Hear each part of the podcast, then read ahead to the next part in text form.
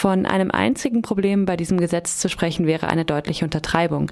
Wir haben bereits im Juli berichtet, dass die Regelung es erlauben würde, ausländische, nicht europäische Journalistinnen abzuhören, obwohl das Grundgesetz dies für das Inland verbietet.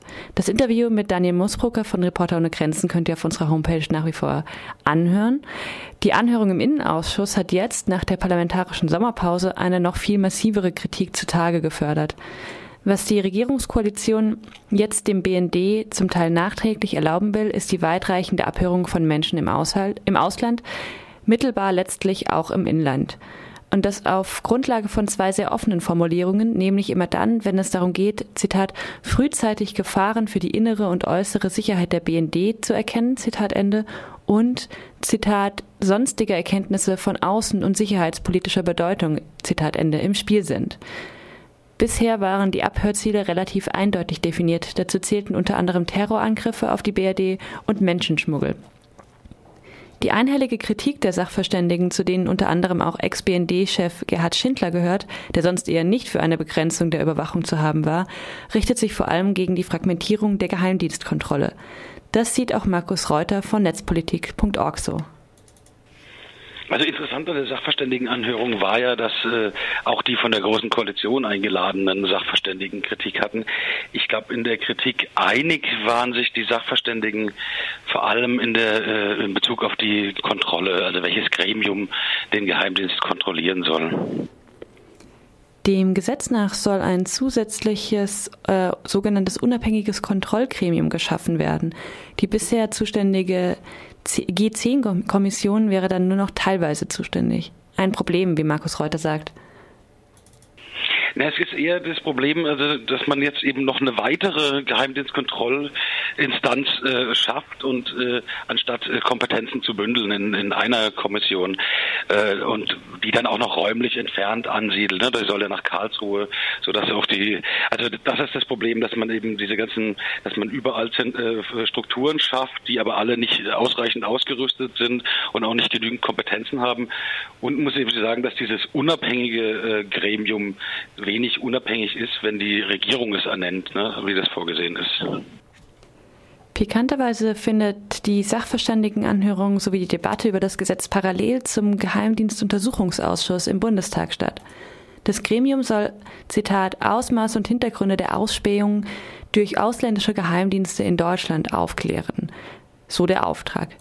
Gleichzeitig wird eben diese totale Überwachung der US-amerikanischen NSA, deren Zuarbeit durch den BND in dem Untersuchungsausschuss aufgeklärt werden soll, durch das BND-Gesetz legitimiert. Mittlerweile haben unter anderem der Deutsche Journalistenverband, Reporter ohne Grenzen, Deutscher Presserat sowie ARD und ZDF scharfe Kritik gegenüber der Überwachung von ausländischen JournalistInnen geäußert aber auch die Berichterstatterin der Organisation für Sicherheit und Zusammenarbeit in Europa sowie drei Besonderberichterstatter der Vereinten Nationen haben, Zitat, ernste Bedenken. Überhaupt, so fasst Markus Reuter zusammen, gibt es mehrere große Problemfelder. Und ansonsten gab es natürlich auch, also wie zum Beispiel Matthias Becker, der das insgesamt für verfassungswidrig hält, eben weil das Gesetz einen Unterschied macht zwischen Ausländern und Deutschen, aber das Grundrecht, äh, äh, ein Grundrecht natürlich für alle gelten, ne? also jedermanns Rechte.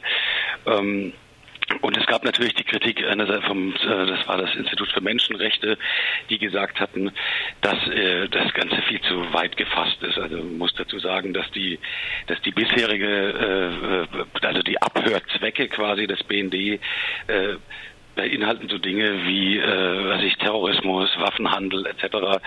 Äh, und jetzt äh, geht es eben wird es eben sehr weit äh, äh, erweitert auf sonstige Erkenntnisse von außen und sicherheitspolitischer Bedeutung. Also mit so einem Überwachungszweck kann ich eigentlich jeden und alles überwachen.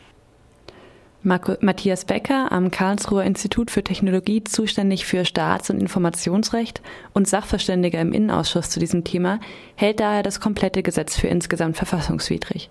Besonders kritisiert er die ebenfalls geplante anlasslose Vorratsdatenspeicherung durch den BND für sechs Monate.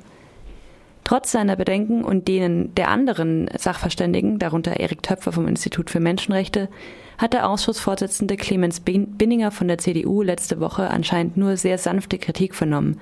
Es gebe, sagte er, keine substanzielle Kritik. Ja, also wie Binninger also dazu kam, dann zu sagen, es gab keine substanzielle Kritik, äh, ist, wenn man sich die Anhörung angehört hat, äh, eigentlich nicht nachzuvollziehen. Ich vermute mal, was jetzt passieren wird, ist, dass sie vielleicht diese, diese Geheimdienstkontrolle quasi über das Gremium da nochmal eine Änderung reinmachen. Aber es war natürlich auch sehr geschickt angelegt, dass man dieses, dieses Thema Geheimdienstkontrolle und das mit den Kompetenzen in eine Anhörung zusammengelegt hat. Und dann kann man sich eben später sehr gut darauf zurückziehen, dass es dann, äh, dass ja das Thema Kontrolle nur das äh, wichtig gewesen sei. Der Plan der Regierung ist, über das Gesetz im Oktober abstimmen zu lassen. Die Proteste dagegen verhallen wie der letzte Woche weitgehend ungehört. Angesichts der großen Mehrheit der Koalition wird das BND-Gesetz vermutlich problemlos durchgehen. Um dann wieder vom Verfassungsgericht kassiert zu werden? Das ist wohl aufgrund der massiven Konflikte des Gesetzes mit der Verfassung wahrscheinlich. Allerdings würden bis dahin auch wieder Monate, eher Jahre vergehen, in denen Daten gesammelt und ausgewertet werden können.